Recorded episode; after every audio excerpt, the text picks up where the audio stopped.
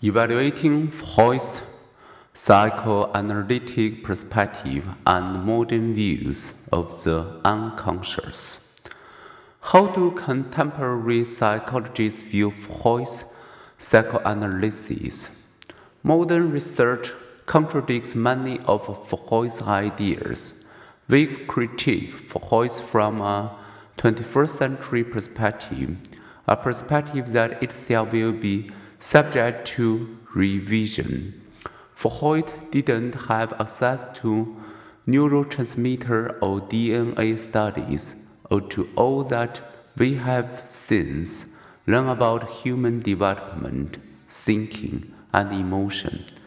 To criticize his theory by comparing it with today's thinking, some say is like criticizing Henry Ford's Model T by comparing it with today's hybrid cars.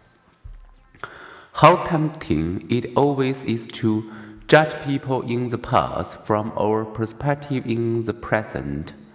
But both Freud's devotees and detractors agree that recent research contradicts many of his specific ideas. Today's developmental psychologists see our development as lifelong, not fixed in childhood. They doubt that infants' neural networks are mature enough to sustain as much emotional trauma as Freud assumed. Something Freud overestimated parental influence and underestimated peer influence. They also doubt that con- conscience and gender identity form as the child resolves the Oedipus complex at age 506.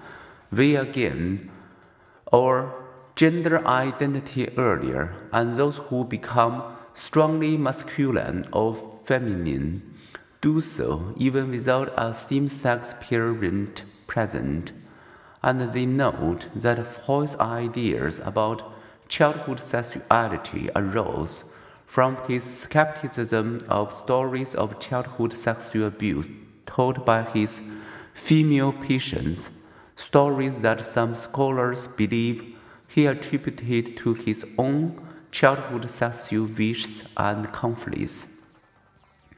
Today, we understand how Freud's questioning might have created false memories of abuse, and we also know that childhood sexual abuse does happen.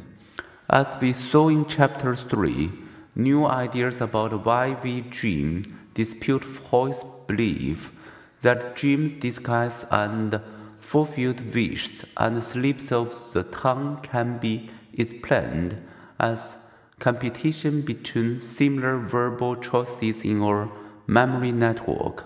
Someone who says, I don't want to do that, it's a lot of brothel, may simply be blending bother and trouble.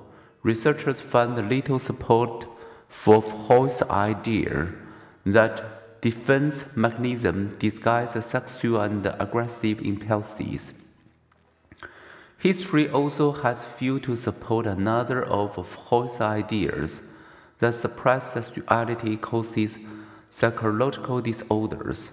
From Freud's time to ours, sexual inhibition has diminished. Psychological disorders have not.